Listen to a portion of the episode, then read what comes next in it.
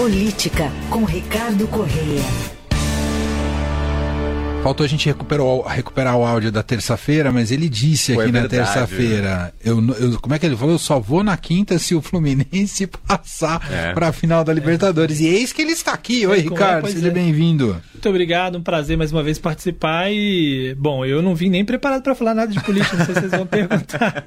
Cara, a primeira mas... pessoa que eu pensei ontem, até mandei mensagem para o Ricardo. Eu, eu, acabei não mandando mensagem que eu falei, não, ele tá muito nervoso, é, deixa quieto. Eu tava mesmo. A minha resposta para o Emanuel foi de que eu tava ali pô, tá, tá quase morrendo durante o jogo, e, enfim, incrível mesmo. Uh, a, pela maneira com que foi, né? Dois gols em seis minutos. Agora é esperar um mês para final. Essa é a parte mais difícil. Né? Que angústia, é, rapaz. Exatamente. Que angústia. E o cara tava contando histórias muito bonitas, né? De uma classificação, né? O futebol promove esse tipo de coisa, né? De redenções, fracassos, né? E a redenção desse menino John Kennedy é realmente muito emocionante, né, é. Ricardo? Eu acho uma história que é. o jornalismo precisa abordar bem, inclusive, né? É, exato, porque ele foi dado como um jogador que não tinha dado certo por conta de problemas extra-campo, né? O Fluminense ia vendê-lo, optou por, ah, bom, vamos mandar ele lá para a Ferroviária em São Paulo, porque ele fica longe aqui do, do das, das situações daqui, né? E aí e, talvez ele, ele evolua como jogador, é uma última chance, e aí ele funcionou super bem na Ferroviária e o Diniz disse: não, traz ele de volta que nós vamos integrar ele ao grupo. E agora ele é um dos jogadores, talvez tenha sido mais importante aí dos últimos jogos, se você pegar junto com o Cano, né? É uma história incrível. Assim, ele poderia já não estar mais no Fluminense. Uhum. É, e por conta dessa história toda, parece que ele chegou a estar no momento certo, na hora que mais precisava dele. Ele está aí ainda no Fluminense e, e, e, é assim, o futebol tem essa coisa que a gente pensa sempre no resultado, né? Mas tem a pessoa, né? Sim. Você é. imagina que o cara ia jogar uma carreira fora e de repente ele tem uma carreira gigantesca pela frente, né? É isso, Total. chorou muito ontem é. depois da classificação, foi bem, bem, bem bonito. Bom, entrando nos nossos assuntos da política, uh, os novos capítulos, né? O primeiro assunto aqui que o Ricardo comenta com a gente, os novos capítulos envolvendo esse embate entre judiciário e o Congresso Nacional. E agora com o protagonismo do Congresso, não só mandando recados, mas recados travestidos de PECs, não é isso, é. Ricardo? É, exatamente, discursos e práticas, né? Os discursos foram muitos hoje porque foram é, os 35 anos da Constituição, né? então teve evento tanto no Congresso quanto no, no Supremo no Congresso com a presença de representantes do Judiciário e no, no Supremo com representantes é, do Congresso, né? E os recados foram todos na linha de que, olha, não há poder hegemônico, precisamos trabalhar em conjunto, é, que parece que é um discurso de união, mas que na verdade é tudo uma cutucada um no outro, né? quando o Lira diz, ah, não há poder hegemônico, é, ele está dizendo, ó, vocês estão aí tentando, né, o judiciário está querendo ter um papel maior do que deve, né?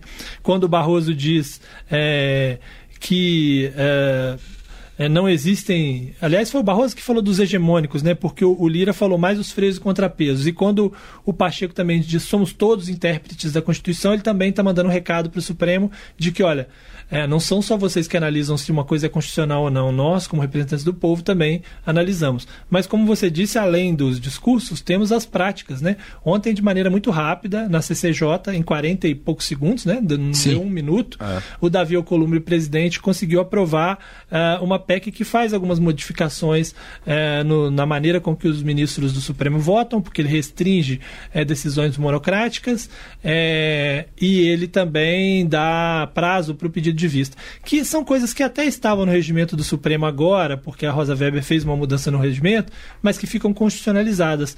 É, ou seja, o Supremo não pode amanhã ou depois fazer nenhum tipo de mudança, porque estariam na Constituição se isso for aprovado. Né? Além do que há também discussões de PEC para poder é, o, o, o, Congresso, e essa é a mais polêmica, possa sustar decisões do Judiciário que não sejam unânimes. Essa aí não sei se ela vai ser aprovada, né? tem essa, essa discussão, e tem o debate também é, sobre os mandatos né, dos ministros do Supremo. Né? Hoje mesmo tem reportagem aí no Estadão mostrando que é, as médias de tempo de permanência no Supremo aumentaram muito. Porque antigamente ficavam em média 9, 10 anos, e agora tem ministros ficando 25, porque eles estão sendo indicados mais cedo. Porque o presidente percebeu que se ele indicar um mais novo, ele garante é, que aquele seu indicado fique mais tempo e que claro. outro para frente não coloque um aliado dele. Então, de certa forma, isso está virando uma prática e com isso, por exemplo, o Dias Toffoli pode ficar 33 anos no Supremo, se ele ficar até o final do mandato, né? Gilmar Mendes também, acho que são 28 e, e por aí vai. Então também tem essa discussão sobre é, os mandatos, que também gerou né, um embate entre o Barroso, o Pacheco. É, esse é o cenário que temos hoje, né? O cenário em que os poderes estão achando, todos achando que o outro está fazendo mais do que poderia. E é, e é, perigoso, né? Você não sabe onde vai dar isso, né? Sem dúvida. Uh, o pano de fundo uh, foram, uh, foi a maneira como o STF se apropriou, e não estou dizendo que não há legitimidade de, nisso, mas ao, ao, pautar temas que o Congresso entende que seriam de competência é. dele, né? E me refiro aqui especificamente a marco temporal, questão do aborto e Desse questão das drogas Exatamente. também, né? É, exato. E aí é uma discussão que é o seguinte: o Supremo diz, olha, eu tenho o papel de analisar a Constituição e dizer o que é constitucional ou não eu sou questionado por meio de uma ação direta de inconstitucionalidade ou uma ação declaratória de constitucionalidade.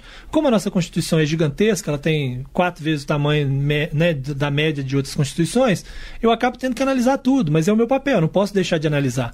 E o Congresso diz, falar, na verdade, é, legislar é nosso papel e se a gente, por exemplo, não age em torno desses temas, é também uma resposta, porque a gente não tem consenso, né? não somos obrigados a ter um consenso e, e votar esse consenso. E o Supremo fala: bom, eu estou analisando porque vocês não votaram, vocês não votaram, me questionaram. Então, esse é um, é um debate interessante, não é um debate simples, né? É, é difícil você. É, essa lógica da nossa Constituição é essa de que um, que um poder seja é, um freio contra peso do outro. Sim. É, então, assim, esses choques são necessários.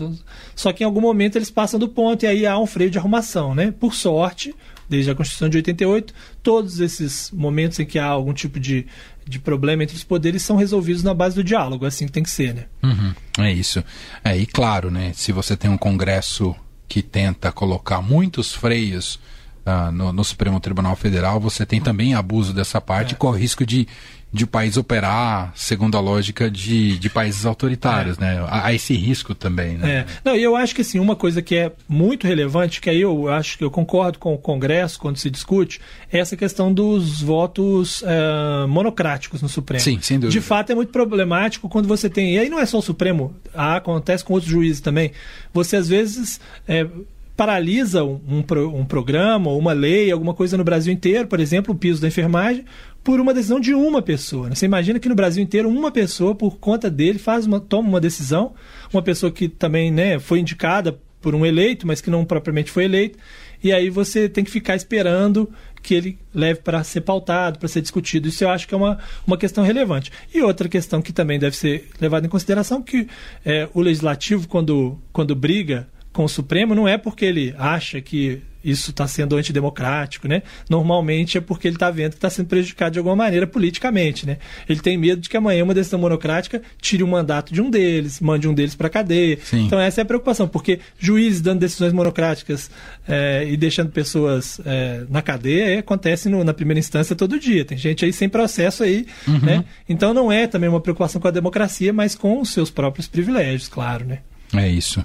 Bom, outro tema que você traz aqui para a gente é a gestão Tarcísio de Freitas ainda é, sendo investigada por outra ação do governador, é isso, Ricardo? É, na verdade, o, o Tarcísio, governador de São Paulo, uh, ele está fazendo uma série de mudanças na Secretaria de Agricultura, né? Já havia, a gente já tinha falado sobre o número 2 da pasta que tinha sido trocado, e agora ele fez novas trocas é, de pessoas que estão embaixo ali do chefe de gabinete. E um desses que ele colocou foi Ricardo Lorenzini Bastos, que é um dos investigados naquele episódio do Melhor Caminho.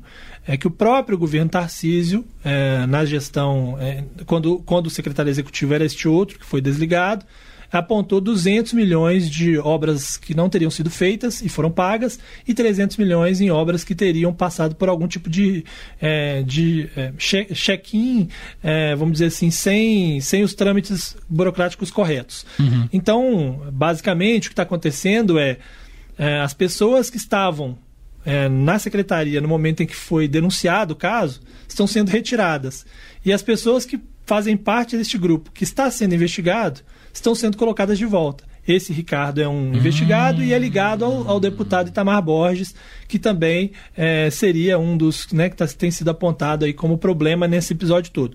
É, é bom dizer que tanto o, o, Ricardo Lorenzini quanto o Itamar Borges e outros acusados defendem a legalidade da, da, do, do melhor caminho e dizem que, na verdade, houve um, um, relatório precipitado e que, na verdade, faria acusações infundadas. Né? Essa discussão, obviamente, vai passar pelo Ministério Público, que abriu algumas investigações, arquivou algumas e mantém outras, e no Judiciário depois. Mas o fato é que temos é, pessoas que estavam denunciando sendo retiradas e pessoas que estão investigadas sendo colocadas no lugar. E isso pode, inclusive, levar à queda do secretário de Agricultura, o Antônio Junqueira, que está bastante insatisfeito com isso. Ontem até surgiu um rumor de que ele teria saído.